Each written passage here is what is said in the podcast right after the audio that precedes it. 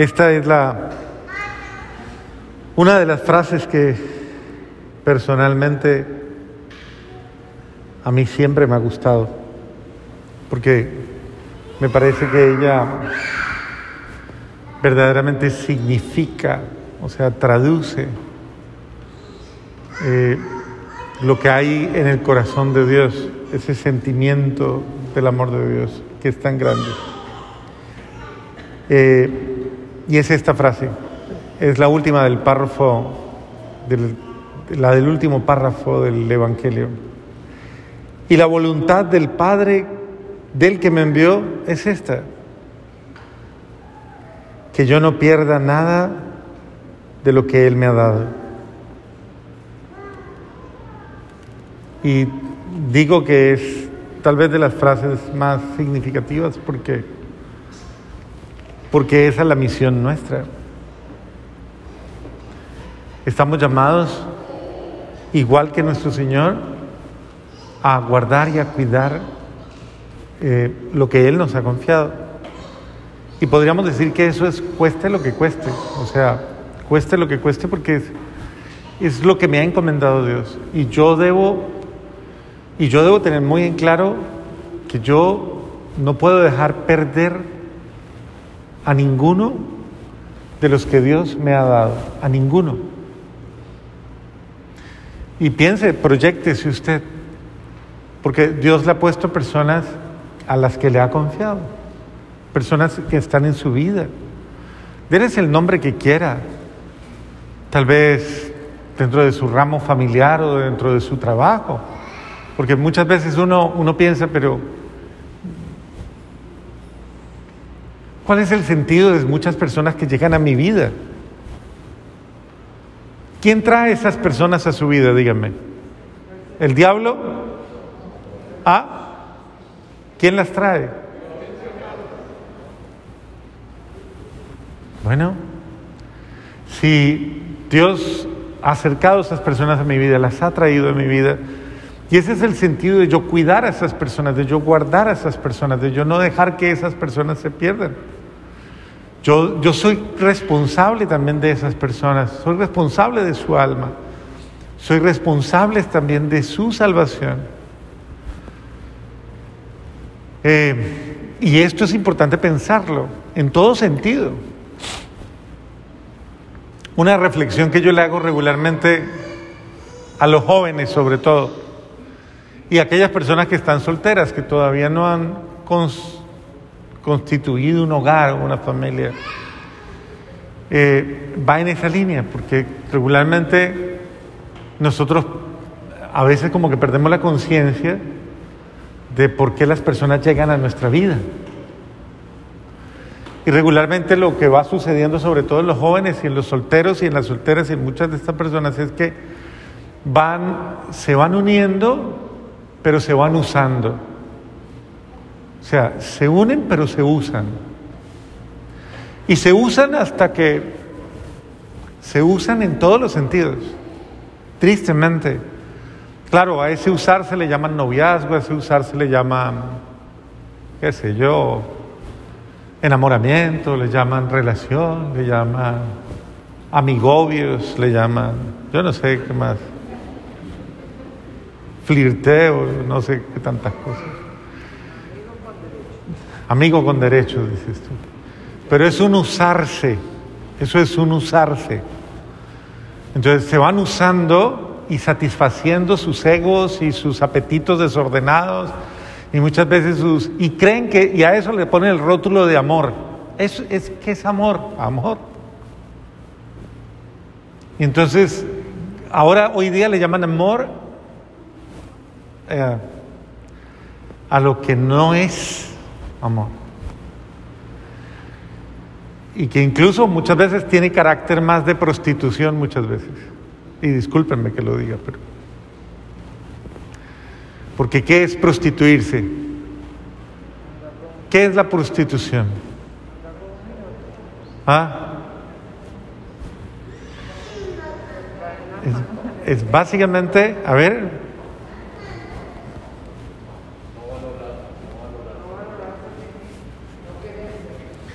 Claro, es, ese sentido de convertirme yo en un instrumento de consumo o para satisfacer, satisfacer. A mí, me, a, mí me entra en contravía siempre cuando la gente dice, es que hay que satisfacer las necesidades. Yo no sé cuáles serán, pero a mí eso me entra, ah, perdón, malgastar el tiempo. Ah, el templo de Dios, claro que sí. Y en ese sentido es usarse, usarse los unos a los otros. Y en ese sentido yo personalmente pienso, y esta es la reflexión que le hago a los jóvenes, ¿usted quién cree que le puso a su lado a esa persona? O sea, ¿quién cree que, que le confió a esa persona? ¿Y para qué lo hizo? ¿Por qué Dios le permitió conocer a ese hombre? ¿Por qué Dios le permitió conocer a esa mujer? ¿Por qué? Piénselo, por favor. ¿Para que usted satisfaga sus egoísmos o para qué? ¿Cuál es el propósito de esa relación? ¿Qué es lo que buscan? Usted no sabe que supuestamente Dios, Dios confía en usted y Dios le ha confiado, Dios le ha confiado un alma Dios le ha confiado una vida, le ha confiado un ser humano, le ha confiado una persona, no para que la abuse, porque usar es abusar, sino para que la salve, para que la ayude a salvarse, para que, y esto se lo haga la reflexión sobre todo a los que son medio rezanderitos, pero que tienen una, unas conductas a veces irregulares. Entonces, ¿para qué cree que Dios acercó una persona que no está tan cerca de él a alguien que se supone que reza todos los días. Pues para que usted le lleve a Dios, no para que le aleje de él o de ella. No para que aleje de Dios, sino para que acerque a Dios. Usted es un instrumento para acercar a Dios o para alejar de Dios. Porque lo que tú estás haciendo no lo está haciendo cualquiera, lo está haciendo un cristiano, lo está haciendo un creyente. Ah, pero es que yo soy humano, ah, pero es que yo soy débil, ah, pero es que... Ah, pero es que eres un desubicado o eres una desubicada. Más bien, dejémoslo en esos términos. Entonces, una de las responsabilidades nuestras es cuidar del otro, no no dañar al otro, cuidarlo. Cuida su alma, cuida su mente, cuida su espíritu, cuida su salvación, cuida su felicidad. Si alguien se acerca a ti porque te ve religioso o religiosa es porque te cree confiable. Ah, me acerco a esta, a ella, porque, porque se supone que está buscando sinceramente a Dios y está buscando ser mejor. Y verdaderamente ser una persona pues con cualidades cristianas. Y eso es uno de los eso es uno de los pecados más graves de gente de iglesia. De los pecados más graves de gente de iglesia, ese. Eh, y cuando digo gente de iglesia digo todo. Consagrados y laicos. Y consagrados en todos los órdenes. Uno de los pecados más graves de una persona de iglesia es aprovecharse de su condición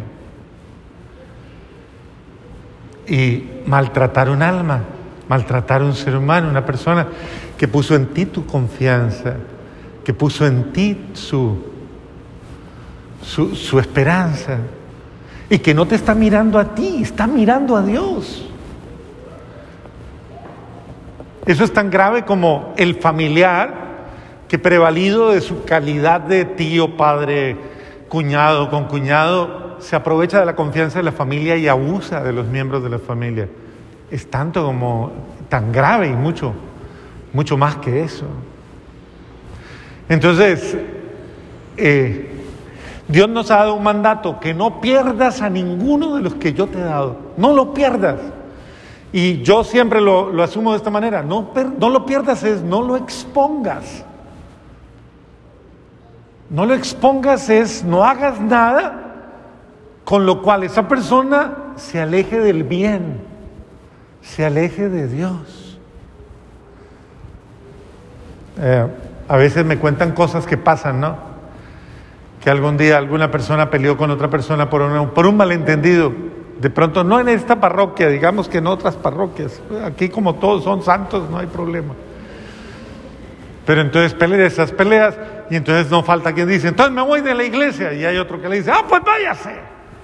Dios mío.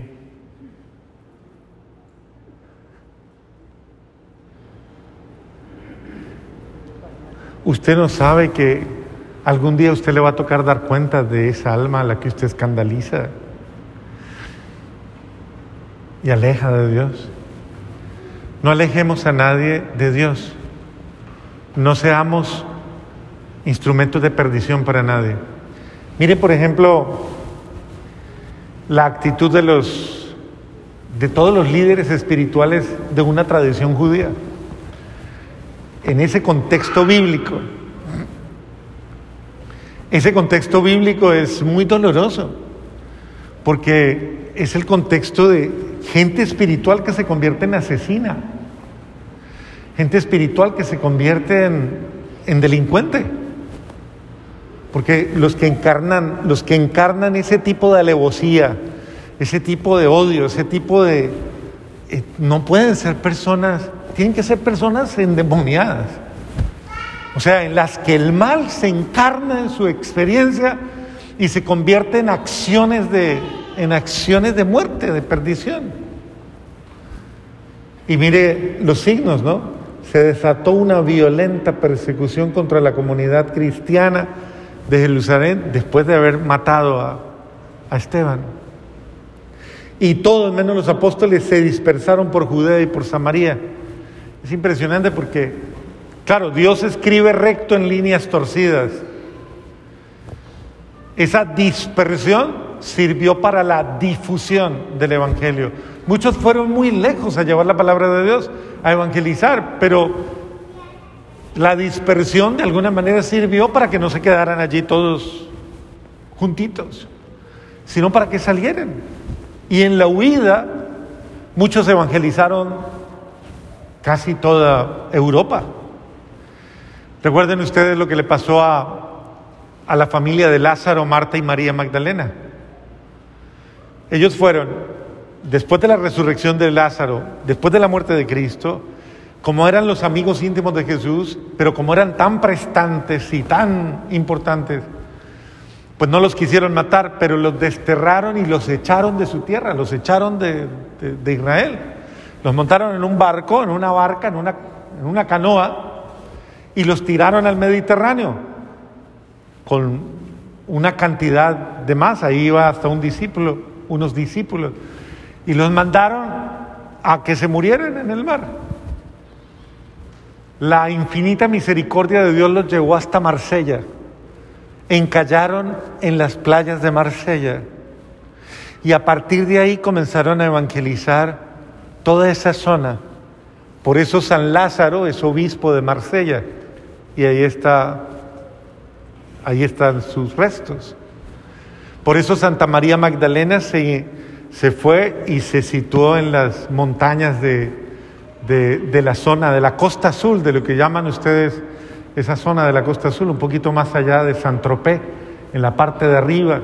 Allá hay una zona que se llama, un pueblo que se llama Máximo, San Máximo.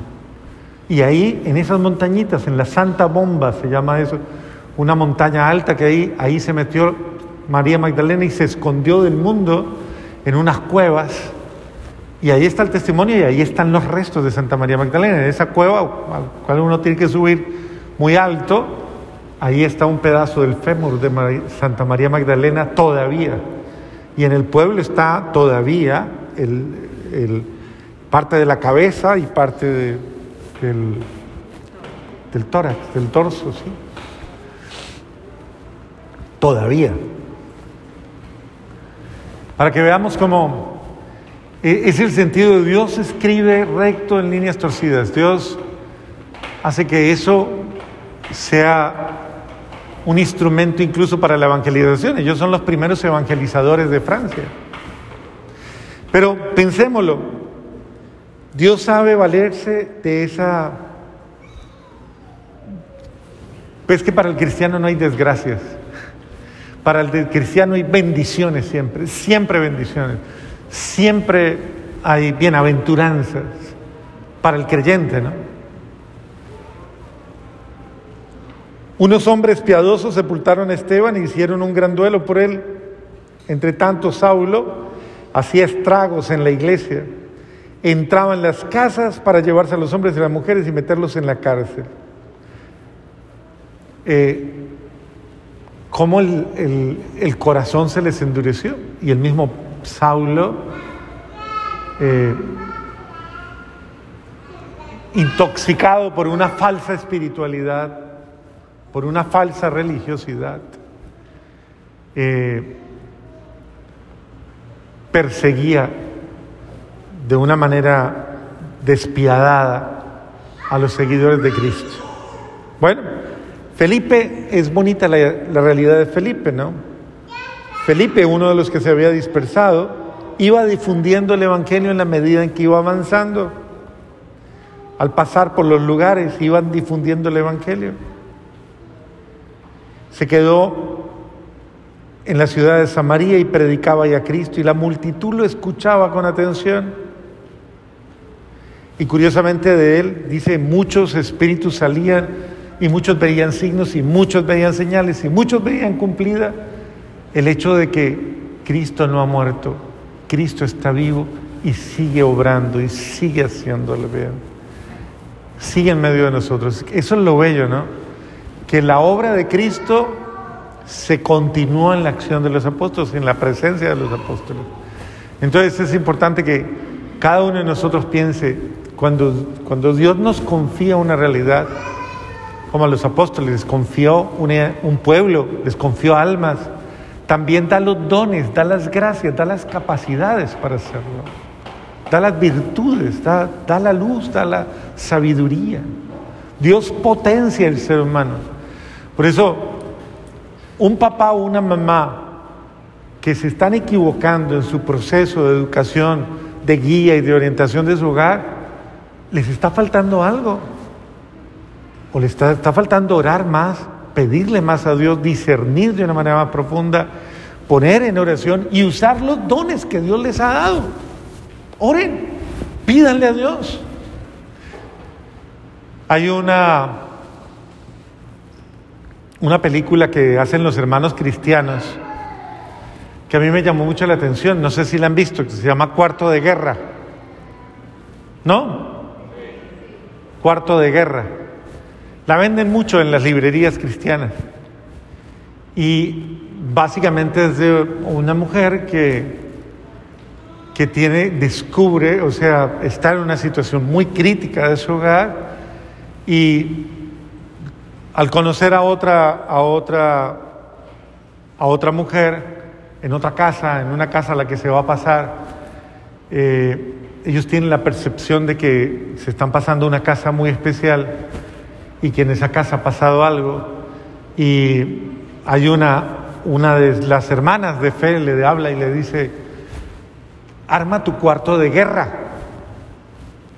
Y el cuarto de guerra al que le invita a tener a esta mujer es, ten tu cuarto de oración, ten tu cuarto de oración. Y esta mujer vacía el closet, completamente lo vacía, saca las carteras, saca los zapatos, saca todo y lo deja y pone la Biblia y pone los mensajes bíblicos más importantes y es ahí donde se mete a orar, a orar, a orar, a orar y a pelear, a pelear por su familia. Me parece impresionante, es una visión muy bonita porque es real. La oración es una forma de batalla, de batallar contra el mal que nos acecha para salvar a los nuestros de toda la sevicia del mal. Y esta mujer lucha hora, hora, hora, hora, hora para salvar a su esposo que está perdiéndose. Y lo salva, lo trae. Pero eh, me parece muy importante porque es verdad. Si nosotros proporcionalmente a las pruebas que tenemos oráramos y oráramos, pero como un verdadero soldado, como un verdadero héroe de la fe, verdaderamente veríamos más milagros. Pero hay que orar constantemente y de alguna manera arrancar, arrebatar esas almas de las manos del mal. Entonces, créanme, no, no nos demos por vencidos antes de tiempo y no permitamos que la obra del mal le haga zancadilla a ninguno de los que Dios nos ha confiado, sino que al contrario, usemos las armas de la fe para que el buen Dios nos dé la gracia de encontrar esos milagros que necesitamos encontrar. Yo he visto mucha gente guerreando por otra. Yo conozco otro caso que es impresionante. Uno, mi madre luchando por mí. Y acuérdense lo que yo le digo a ella. Rezaste tanto que me volviste cura. Esto es una victoria y yo soy la muestra de esa victoria de su oración. Y tengo un primo que duró, yo no sé cuántos años en las peores condiciones. Y mi tía soy testigo que si algún día hubiera querido yo conocer a Santa Mónica, pues la conocí en ella. Porque esta mujer dio la guerra, la guerra, la guerra.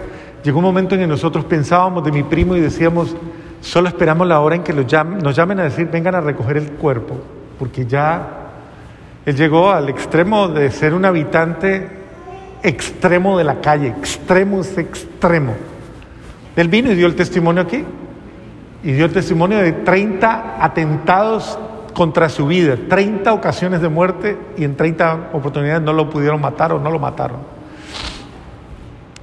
Y todo el proceso de sanación, y para mí que soy testigo de eso, que lo vi en mi vida y luego lo vi en la vida de él, digo, Dios mío, cuando nadie creía, mi tía seguía rezando el rosario, misa diaria, todos los días, mi hijo, oremos por él, oremos por él, oremos por él. Impresionante, cuando el Señor comenzó el proceso de redención de mi primo, y lo comenzó a sacar de, las tinieblas. Ustedes no se imaginan lo que es encontrar una persona desfigurada por la droga, desfigurada, sin dentadura. Él no le quedó ni un diente, todo estaba, era un hombre deshecho.